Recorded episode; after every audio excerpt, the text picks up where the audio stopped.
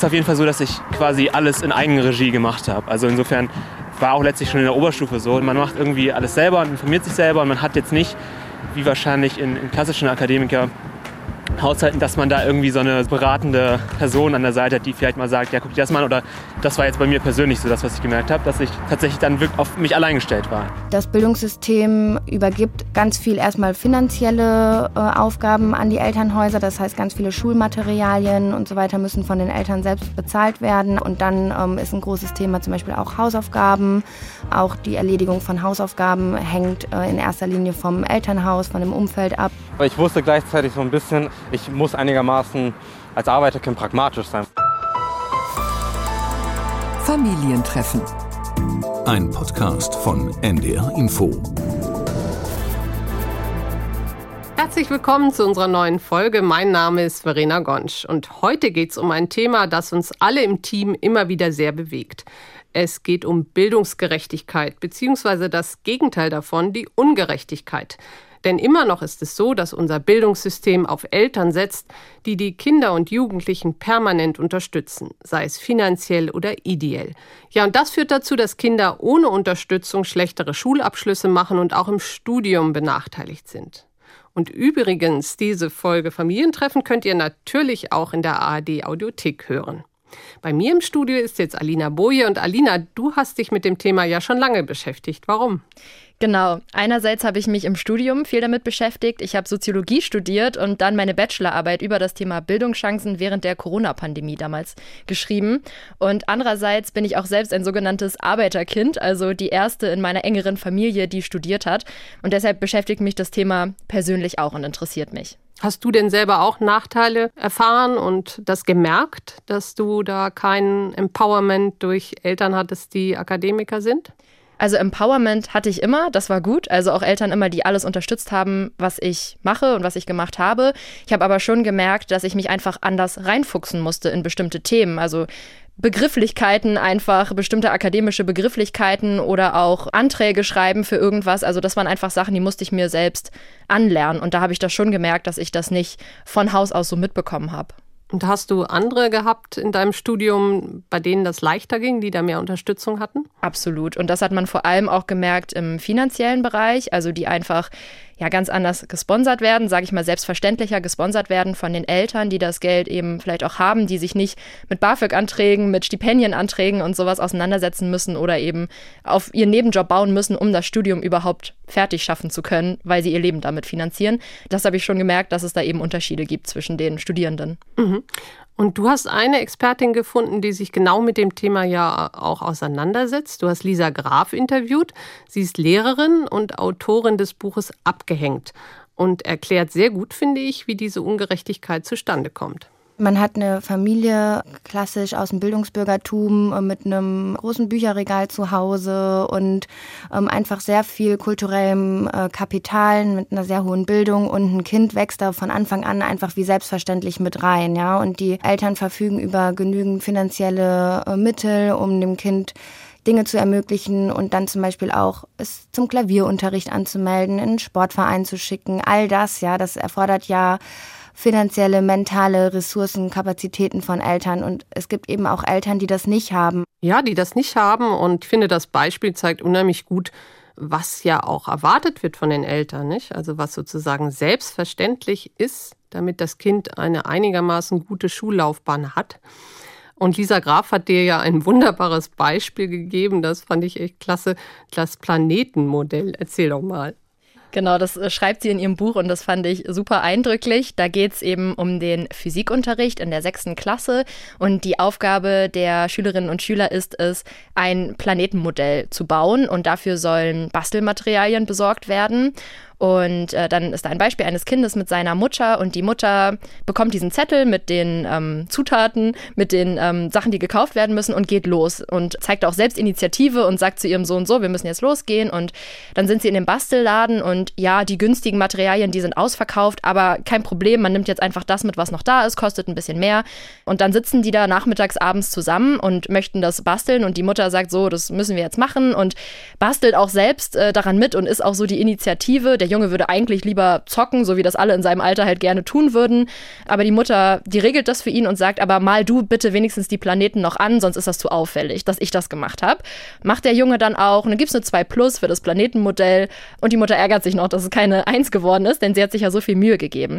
Und daran sieht man eben, ja, wie viel da einfach vorausgesetzt wird. Der Junge kriegt dann in der Schule eine gute Note und viel ist da eben von den Eltern gekommen und ein anderes Kind da wird vielleicht gar nicht der Zettel unbedingt weitergegeben, was gekauft werden muss. Also vielleicht bleibt das an der Stelle schon eben stecken, diese Aufgabe, oder die Sachen kann sich die Familie gar nicht leisten. Und da sind eben ganz viele ja, Hürden mit im Spiel. Und dieses Beispiel zeigt eben, dass Eltern den Schulerfolg ihrer Kinder maßgeblich mit beeinflussen.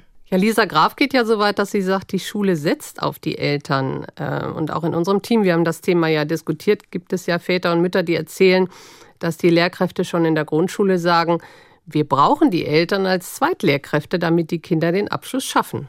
Das Bildungssystem übergibt ganz viel erstmal finanzielle äh, Aufgaben an die Elternhäuser. Das heißt, ganz viele Schulmaterialien und so weiter müssen von den Eltern selbst bezahlt werden, auch Ausflüge und auf der anderen Seite aber eben auch Dinge wie Freizeitgestaltung und so weiter. Das hängt halt alles von den Elternhäusern ab. Und dann ähm, ist ein großes Thema zum Beispiel auch Hausaufgaben.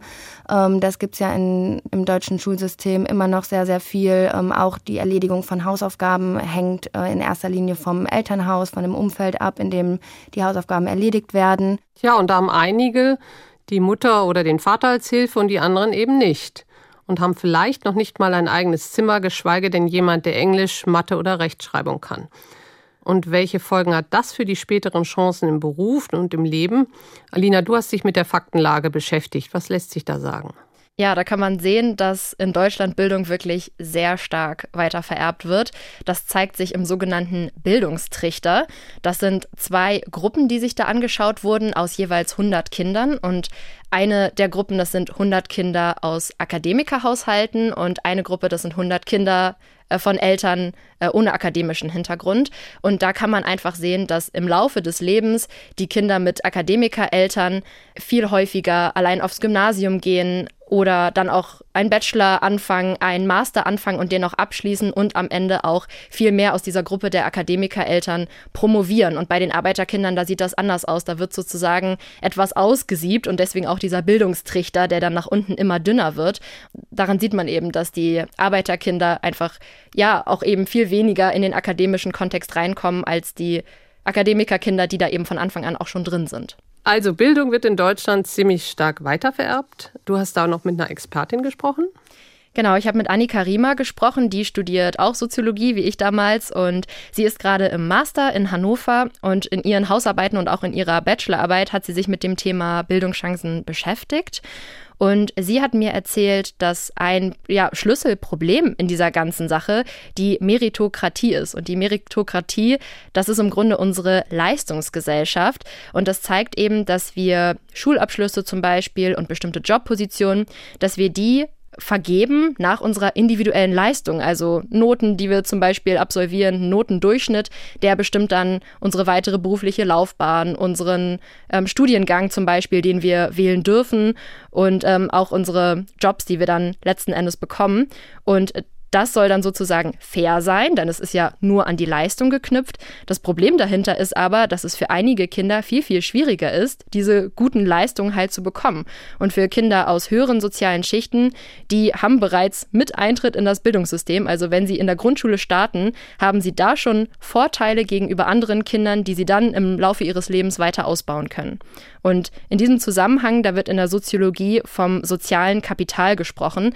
Das sind zum Beispiel so, ja, soziale Codes, die einige Kinder einfach mitbekommen, bestimmte Verhaltensweisen, wie verhält man sich einem Dozenten gegenüber zum Beispiel. Das ist was ganz Normales, das müssen ihnen die Eltern auch nicht explizit erklären. Das bekommen sie halt einfach mit, äh, so wie sie aufwachsen, auch bestimmte Rollenvorbilder, die den Kindern einfach zur Verfügung stehen.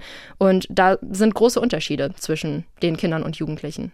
Hast du das auch selbst erlebt? Kannst du da nochmal ein Beispiel nennen? Ja, also bei mir war es ja zum Beispiel auch so, dass meine Eltern beide nicht studiert haben und ich habe das schon bei einer guten Freundin von mir gesehen, die dann Jura angefangen hat. Der Vater ist auch Jurist Und das war dann irgendwo ganz selbstverständlich, dass der eben auch viele Sachen mit begleiten kann, dass der Hausarbeiten zum Beispiel auch gegenlesen kann von ihr mit seinem Know-how. Das ist ja total praktisch für sie gewesen. Und da hatte sie natürlich schon Vorteile, dass sie da eine Person an ihrer Seite hatte, die ihr einfach dauerhaft helfen konnte in dem Thema. Das war jetzt bei meinen Eltern nicht so, hat auch so geklappt und ich habe mir dann andere Personen gesucht, aber da habe ich auch schon den Unterschied gemerkt. Mhm. Und das sagt ja auch Lisa Graf, nicht? also die Lehrkraft und Autorin von Abgehängt. Sie hat das ganz eindrücklich beschrieben, wenn Kinder aus Nicht-Akademikerfamilien an die Universität gehen, dass sie sich dort zumindest am Anfang doch sehr verloren fühlen die kennen dann eben nicht diese Codes, sagt man ja, die für die anderen jungen Menschen selbstverständlich sind, nämlich wie funktioniert denn eigentlich eine Bibliothek? Was bedeutet es denn eigentlich, in eine Universität zu gehen? Was sind Dozenten und Dozentinnen und all diese ganz selbstverständlichen Dinge, die sind für die Kinder, die eben nicht aus Akademikerhaushalten kommen, eben nicht selbstverständlich und dann haben die da große Schwierigkeiten und fühlen sich sehr oft unwohl. Ja, und du hast gesagt, du hast dann andere Menschen auch gefunden, die dir geholfen haben, ne? das sogenannte Empowerment. Und da gibt es seit einiger Zeit eine wahnsinnig tolle Organisation, Arbeiterkind heißt die. Das ist eine NGO, die Kinder aus nicht akademischen Familien ermutigt, ein Studium aufzunehmen und sie in dem Wie berät. Und die machen gute Sachen, Alina. Du hast zwei von ihnen, Chris und Kauschik, kennengelernt. Erzähl doch mal, wie das war. Genau, Chris und Kauschik, die sind beide ehrenamtlich aktiv bei Arbeiterkind und ähm, wir haben uns in Hamburg getroffen, in der Nähe der Bibliothek der Uni Hamburg und sind da durch den Park gelaufen. Wir haben uns dort getroffen, weil Chris gerade aus der Bibliothek kam. Der ist 22 und der studiert Jura an der Bucerius Law School. Der ist kurz vor seinem ersten Staatsexamen und lernt gerade für Prüfung. Und Kauschik, der ist 23 und er studiert Schiffbau und Meerestechnik an der Technischen Universität in Hamburg-Harburg. Und die beiden, die sind eben auch die ersten in ihrer Familie, die studieren also sogenannte Erstakademiker. Du hast mir auch viel von den beiden erzählt, dass Chris sich bewerben wollte für die Studienstiftung des Deutschen Volkes und da erstmal durchgerasselt ist und dann einen Lehrer an seiner Seite hatte, der ihm geholfen hat, äh, diesen Antrag dann nochmal zu stellen.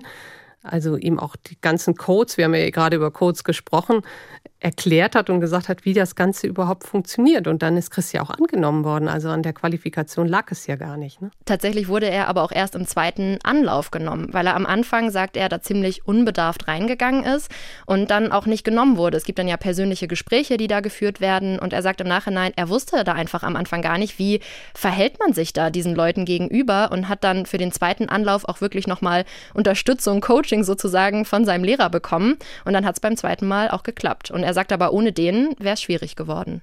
Ist auf jeden Fall so, dass ich quasi alles in Eigenregie gemacht habe. Also insofern war auch letztlich schon in der Oberstufe so, da meine Eltern jetzt ja auch kein Abitur selber gemacht haben. Man macht irgendwie alles selber und informiert sich selber und man hat jetzt nicht, wie wahrscheinlich in, in klassischen Akademikerhaushalten, dass man vielleicht schon mal mit seinen Eltern während der Oberstufe darüber spricht, was könnte man denn studieren oder dass man da irgendwie so eine beratende Person an der Seite hat, die vielleicht mal sagt, ja, guck dir das mal an oder im besten Fall natürlich, das habe ich studiert, das hat mir so und so gefallen, willst du das nicht auch studieren, was ja zum Beispiel Jura, glaube ich, auch ein Klassiker ist, dass irgendwie die Eltern das auch schon gemacht haben und dann machen die Kinder das irgendwie auch so. Das war jetzt bei mir persönlich so das, was ich gemerkt habe, dass ich tatsächlich dann wirklich auf mich allein gestellt war ja, auf sich allein gestellt, hat er mir erzählt, obwohl seine Eltern ihn jetzt auch nicht davon abhalten wollten zu studieren. Also die haben auch nicht gesagt, ja, mach doch lieber eine Ausbildung oder mach was anderes.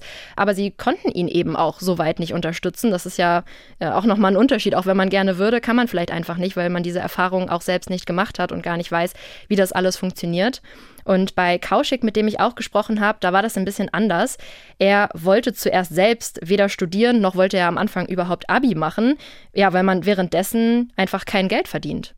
Ich bin halt in eher ärmlichen Verhältnissen aufgewachsen, weswegen für mich eigentlich früh das Ziel klar war, äh, eigentlich äh, eine Ausbildung anzufangen, damit ich Geld sehe. Ne? So, und dass ich dann halt meine eigene Wohnung habe und so weiter. Witzigerweise habe ich aber so ziemlich alle Fristen versäumt, die es zu versäumen gab. Weswegen ich dann ja gesagt habe, ja, deine Noten sind ja eh gut genug, deswegen mache ich einfach mal das Abitur und dann gucken wir, was passiert. Aber ich wusste gleichzeitig so ein bisschen, äh, ich muss einigermaßen als Arbeiterkind pragmatisch sein. Und ich glaube, es ist auch einfach so, dass viele Eltern, die keine Akademiker sind, dass für die natürlich auch ein Handwerk oder eine Ausbildung oder ein klassischer Beruf nochmal einen ganz anderen Stellenwert hat als ein Studium. So nach dem Motto, dann hast du was in der Hand. Und bei dem Studium können wir nicht so richtig abschätzen, äh, wo das so hingeht. Ne? Ja, wohin das führt und zu welchem Beruf das dann letzten Endes auch führt. Ne? Dass das dann eine Unsicherheit vielleicht ist für die Eltern. Und die wollen ja auch nur das Beste für ihr Kind und sagen, es ist natürlich sicher, wenn du gutes Geld verdienst und das von Anfang an auch schon weißt, dass es dazu kommt kommen wird. Aber bei Kauschik ging es ja nicht nur um das Geld, ne? es ging auch um die Sprache. Genau, seine Eltern kommen aus Indien und können relativ wenig Deutsch, sagt er. Und das hat er schon in der Schule gemerkt. Da konnten sie bei Textaufgaben zum Beispiel gar nicht wirklich helfen. Und im Übergang zum Studium ging das dann genauso weiter beim BAföG-Antrag. Ja, auch die ganze Bürokratie. Ne? Es geht ja auch um andere Dinge. Also Schulausflug mitmachen und vielleicht ein Hobby erlernen oder was auch immer. Ne? Also ich habe da totale Hochachtung vor den beiden, ne? dass sie das dann sozusagen aus eigener Kraft dann auch so geschafft haben. Wie geht es den beiden denn jetzt während ihres Studiums? Merken Sie da Unterschiede zu Studierenden mit Akademikereltern? Ja, das erzählen beide. Also Chris studiert ja Jura und er sagt, das ist ja schon noch irgendwo so ein altehrwürdiger Beruf. Also ich habe ja zum Beispiel auch erzählt, äh, meine Freundin, die Jura studiert, ihr Vater hat das auch studiert, ist auch Jurist und ich habe auch eine weitere Freundin, da ist auch die Mutter Juristin und sie selbst macht Jura und das sagt Chris, merkt man eben schon und gleichzeitig ist er ja nicht der Einzige in seinem Studiengang, der jetzt Arbeiterkind ist, der Eltern hat, die nicht Jura studiert haben oder überhaupt studiert haben. Und was beide sagen ist, ist wirklich der Unterschied ist häufig so das Finanzielle und was damit einhergeht. Also ähm, sich selbst um Stipendium kümmern, äh, den Nebenjob zu haben und das alles neben dem Studium, das fordert viel ab und das ist ja auch Zeit, die man dann zum Beispiel nicht mehr fürs Lernen hat. Oder auch Auslandsaufenthalte, die für viele zum Studium total dazugehören. Das ist schon schwierig, mit wenig Geld das so zu realisieren und die Erfahrung bleibt einem dann vielleicht auch verwehrt. Und dann geht es ja auch um die Netzwerke, ne? wenn ich an Jura denke und Bucerius Law School, sicherlich auch ein Unterschied. Ja, und äh, was ich so von Kauschik gehört habe, ihm geht es auch viel um diese Unbeschwertheit, die er bei anderen sieht und die er einfach nie hatte, weil er immer sehr pragmatisch daran denken musste, äh, schnell das Studium fertig zu kriegen, damit man dann schnell Geld verdient, damit es dann weitergeht und auch während des Studiums immer darauf zu achten, dass man genügend Geld hat, um hier irgendwie durchzukommen. Das ist schon ein großer Unterschied zu einigen anderen, sagt er. Das Problem ist so ein bisschen, dass man durch die Arbeit oder so dann mentale Energie verliert und äh, die muss sich irgendwie regenerieren, nicht? Und äh, wenn man dann äh, im Gegensatz, sagen wir um überspitzt zu sagen, äh, dann äh, das Akademikerkind hat, was äh, jeden Monat 1500 Euro bereitgestellt bekommt von den Eltern und sich um nichts Sorgen machen muss und dann selbst dann hier sich um die um das Stipendium kümmern muss, um die Bewerbung, um den Antrag und so weiter, dass da einfach die Energie so ab und zu fehlt, dass man halt einfach weniger hinbekommt. Ja, das kann ich mir gut vorstellen. Ne? Also dieses Unbeschwerte der Studienzeit, wo man einfach auch mal die Nächte durchfeiert, ohne eben an die nächste Hausarbeit zu denken. Und dann ist es ja heutzutage auch noch so, dass bei den meisten äh, Studien ist ja gar nicht so viel Platz, um noch andere Dinge zu machen. Es ist ja deutlich verschulter als früher. Ne? Früher konnten mhm. äh, Menschen, die vielleicht äh, das Geld nebenbei auch noch brauchten, auch noch mal ein bisschen nach hinten raus. Ne? Also ein paar Semester länger arbeiten und dann irgendwann den Abschluss machen, das ist heute ja auch nicht mehr so einfach. Ja. Also Chris äh, finanziert sich über die Studienstiftung des Deutschen Volkes, das haben wir schon gesagt. Und Kauschik, der bekommt BAföG oder wie sieht das aus? Der bekommt das Deutschlandstipendium und BAföG. Das ist ja immer für ein Jahr und aktuell hat er dieses Deutschlandstipendium, genau. Und die beiden sagen aber auch, auch zwischen den Kommilitonen, das ist ja auch so ein Begriff, ne, den man ja auch erstmal lernen muss, wenn man an die Uni geht. Also zwischen den Mitstudierenden gibt es doch sehr große Unterschiede und Chris hat das auch mal so formuliert. Natürlich merkt man natürlich immer wieder im Yogastudium dann auch an den Kommilitonen und Kommilitonen, dass es halt ein ganz, äh, man mag sagen, altehrwürdiger Studiengang ist mit irgendwie einem gewissen Habitus, der dann auch so mit Jurastudenten einhergeht und Jurastudentinnen. Und das äußert sich hier und da, aber ehrlich gesagt versuche ich mich davon jetzt irgendwie nicht beirren zu lassen oder man, ich schaffe es glaube ich ganz gut, mich dann auch, wenn mir das jetzt irgendwie nicht gefällt, mich dann eben von bestimmten Personen abzugrenzen. Ja, umso wichtiger ist es doch für beide, immer wieder Menschen zu treffen, denen es ähnlich geht. Nicht? Und das ist ja bei Arbeiterkind so. Wir haben kurz drüber gesprochen, aber stell uns die doch noch mal vor. Bei Kauschik war es so, dass er von Arbeiterkind gehört hat von der Organisation und erst dann nach seinem Bachelorabschluss äh, zu dem Stammtisch gegangen von Arbeiterkind mit der Intention, anderen zu helfen. Das, das wollte er und hat dann aber auch gemerkt, dass er selbst total viel auch zurückbekommt. Also, dass das so ein Geben und Nehmen ist auch. Ich fand das mega super, so, weil äh, ich habe mich dann endlich äh, das erste Mal seit sehr, sehr lang von Leuten verstanden gefühlt, die, die so, so eine super ähnliche Bildungsbiografie hatten und einfach äh, wissen, wie es ist, äh, so gewisse Hindernisse überwinden zu müssen. Und deswegen, ich fand das so gut, das Konzept, dass ich mir dachte, ich möchte da auf jeden Fall ein Teil davon sein.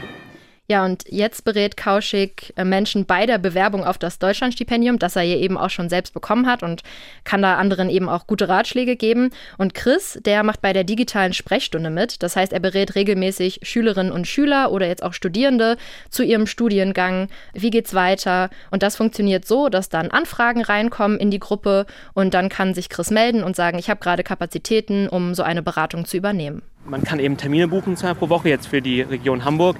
Und eine Person sendet dann quasi Termine in die Gruppe und dann kann man sich eben je nach Kapazitäten melden und sagen, ich übernehme jetzt eine Beratungsstunde. Es geht dann meistens eine halbe Stunde, manchmal auch länger, je nach, je nach Anliegen.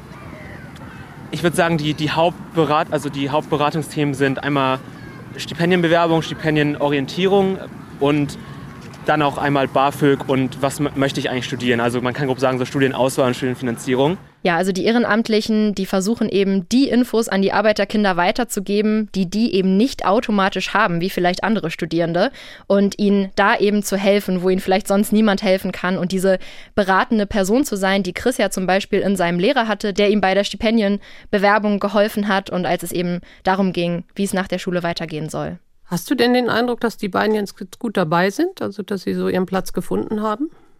Ja, habe ich schon das Gefühl und das haben sie auch gesagt, aber die haben auch beide gesagt, dass sie ein paar Semester brauchten, um so richtig anzukommen. Also Kauschik hat mir erzählt, dass er sich anfangs sehr fremd gefühlt hat im Studium und auch wirklich überlegt hat, gehöre ich hierher? Ist das hier ein Platz für mich?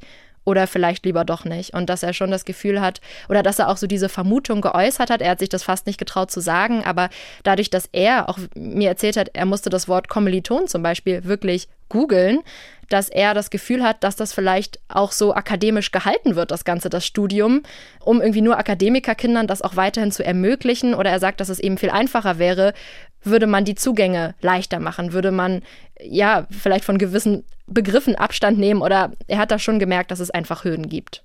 Hm. Ist ja auch ein Zeichen von Macht und Status, solche Dinge, ne? Ja. Die gibt natürlich auch niemand gerne ab, aber grenzen auch immer aus, ist klar. Ja, oder ja. man ist sich gar nicht so bewusst, dass das für andere gar nicht selbstverständlich ist, wenn man selbst so aufgewachsen ist. Ja, toll, dass du die beiden getroffen hast und toll, dass sie jetzt auf diesem Weg sind. Es gibt ja bei Arbeiterkind viele Plattformen, und ähm, für die beiden kann es dann auch weitergehen bei Arbeiterkind, denn es gibt zum Beispiel auch das Berufseinstiegsprogramm. Also wenn sich das Studium dem Ende neigt, dann gibt es da Mentorinnen und Mentoren, die beratend zur Seite stehen. Das ist ja auch eine wichtige Sache. Ne? Wie komme ich dann in den Beruf rein? Ja. Grundsätzlich ändert das ja noch nichts an der ganzen Ungerechtigkeit. Das sind ja praktisch flankierende Maßnahmen, ne? die so einigen helfen, aber jetzt nicht unbedingt das System verändern. Richtig. Also eigentlich übernimmt diese Organisation und die Leute, die da arbeiten, eine Aufgabe, genau, die so eine Lücke stopft, aber eigentlich wäre das die Aufgabe des Bildungssystems, ne? allen Menschen einen gleichen Zugang zu ermöglichen. Und das haben Chris und Kauschik auch gesagt, dass sie das natürlich gerne so tun und sie finden ja auch selbst tolle Kontakte darüber, kriegen da auch selbst was zurück. Toll wäre es natürlich, wenn es das trotzdem in der Form nicht bräuchte. Ja, und es zeigt auch noch was ganz Deutschland-typisches vielleicht. Also über 60 Prozent eines Jahrgangs wählen ja jetzt das Studium. Viele brechen auch ab. Und was sich aber zu früher ganz massiv geändert hat. Mit einem Studium äh, bekommt man heute nicht mehr automatisch das höhere Gehalt. Nicht? Expertinnen wie Lisa Graf sagen eben, das steckt aber noch in dem Kopf der Eltern drin. Das Beste für mein Kind ist ein Studium und sie plädiert dafür ein Umdenken. Unser Bildungssystem ist einfach sehr, sehr alt. Das heißt, es ist so in unserer DNA auch irgendwie zu denken, ähm, der höchste Abschluss, also Abitur und ein Studium, ist der beste. Und viele, gerade Eltern aus einem Akademikermilieu, die äh, tun sich schwer damit, wenn ihr Kind dann vielleicht nach der 10. Klasse sagt, nee, ich möchte jetzt aber Kosmetikerin werden oder so. Ja, das ist einfach was, wo, also das Handwerk, ne, das wollte ich jetzt extra nicht als Beispiel nehmen, weil das wird ja mittlerweile auch schon vom Bildungsbürgertum so ein bisschen romantisiert. Und ja, okay, Handwerker kann mein Sohn natürlich nicht werden. Aber ich denke jetzt auch mal an andere Berufe, dass da kann vielleicht auch jeder mal so in sich reinhören, also gerade Eltern, dass es einem dann doch vielleicht schwerfällt, das zu akzeptieren, dass das Kind das jetzt möchte und eben nicht das Abitur machen möchte. Und ähm, ich kann das auch total nachvollziehen, aber ich denke, wir müssen versuchen, uns zu lösen von diesen Vorstellungen, die wir ja seit äh, Jahrzehnten irgendwie eingetrichtert bekommen haben, dass man immer hoch, hoch, hoch muss und das hoch bedeutet Abitur, Studium, sondern ich glaube, wir müssen uns in die Breite orientieren und gucken, okay, wo sind meine Potenziale, wo sind die Potenziale meines Kindes. Ja, und gerade momentan, wo wir diesen Fachkräftemangel haben, nicht? Also man merkt es ja, ne? man kriegt ja keine Handwerker mehr und trotzdem gibt es diesen Mangel im Handwerk und trotzdem hat Deutschland ja dieses tolle System, die duale Ausbildung zum Beispiel. Also die Potenziale, die Strukturen sind ja da, dass man auch die Ausbildung ein bisschen mehr auf verschiedene Pfeiler stützt. Aber es ist schon dieses Gefühl vieler Eltern, gerade so der Mittelschicht, das Studium muss schon sein, oder wie hast du das erlebt? Überhaupt nicht. Ich habe erstmal nach dem Abitur tatsächlich gedacht, dass ich jetzt gar nicht mehr studieren möchte, weil ich keine Lust mehr hatte auf dieses Schulische. Also ich dachte eigentlich, deshalb geht es für mich auch in eine Ausbildung. Ja, und dann habe ich mich damit auseinandergesetzt, dass ich gerne Journalistin werden möchte. Und da ist der Weg ja einfach auch nicht vorgegeben. Du kannst das auf ganz viele verschiedene Arten und Weisen machen. Und ich habe dann doch überlegt, äh, mich für ein Studium zu entscheiden und bin den Weg dann gegangen. Aber es war für mich von Anfang an nicht selbstverständlich. Meine Eltern haben dafür auch nicht plädiert. Ich habe das dann selbst entschieden und für mich war das dann auch ein guter Weg. Ja, aber nicht von Anfang an klar. Und was meinst du? Also wie, wie kann man sozusagen mehr Gerechtigkeit herstellen? Was wäre nach deinen Recherchen jetzt äh, ein guter Weg? Also ich glaube, da gibt es ganz viel, was zu tun ist. Und Lisa Graf, die arbeitet als Lehrerin ja an einer Brennpunktschule und ich habe mit ihr auch darüber gesprochen, wie das jetzt ist am Übergang von der vierten Klasse auf die weiterführende Schule. Und sie hat mir da berichtet, dass auch einige Eltern sie jetzt fragen, so aus gutbürgerlichen Haushalten, ja, sollte ich mein Kind jetzt auf eine Brennpunktschule schicken? Und sie hat gesagt, sie kann das verstehen, wenn Eltern das nicht machen möchten, weil Kinder da auch kein ja, politisches Exempel irgendwie sein müssen, sondern da muss sich einfach großflächig was ändern. Und da ist, glaube ich, wirklich noch viel zu tun. Und sie hat eben gesagt, das äh, fällt nicht unbedingt auf die Individuen zurück. Und gleichzeitig ist es schon wichtig, das sagt sie auch, dass Eltern sich auch teilweise einfach ihre eigenen Privilegien bewusst sind, weil man das häufig einfach nicht weiß. Wenn du Leute im eigenen Freundeskreis, im Bekanntenkreis hast, die einfach genauso leben wie du, dann gehst du vielleicht schnell davon aus, dass alle so sind wie du und das ist eben nicht der Fall und dass nicht alle die gleichen Chancen haben. Und da sagt sie schon, das würde schon helfen, um gegenseitig mehr Verständnis füreinander zu haben. Ich glaube, das waren jede Menge Aspekte, die wir jetzt in dieser Folge besprochen haben. Was war für dich das Wichtigste? Also ich fand spannend, mit Chris und Kauschik zu reden, weil ich mich da in vielen Aspekten auch wiedergefunden habe. Und ich finde es toll, dass sie so reflektiert sind und dann aber nicht da bleiben zu sagen, ja, das ist jetzt unfair und wir beschweren uns jetzt darüber, sondern dann auch zu sagen, ja, es ist unfair und wir helfen aber auch anderen, dass es vielleicht etwas fairer wird und dass es für die auch leichter wird. Das fand ich total stark. Ja, und wie immer sind wir natürlich auch an eurer Meinung interessiert. Also wie nehmt ihr dieses System wahr, dieses Bildungssystem? Was habt ihr für Erfahrungen gemacht? Schreibt uns gerne an familientreffen.ndr.de und dann greifen wir gerne eure Geschichte in einer der nächsten Folgen auf. Und bis dahin sagen wir Tschüss. Tschüss. Familientreffen, ein Podcast von NDR Info.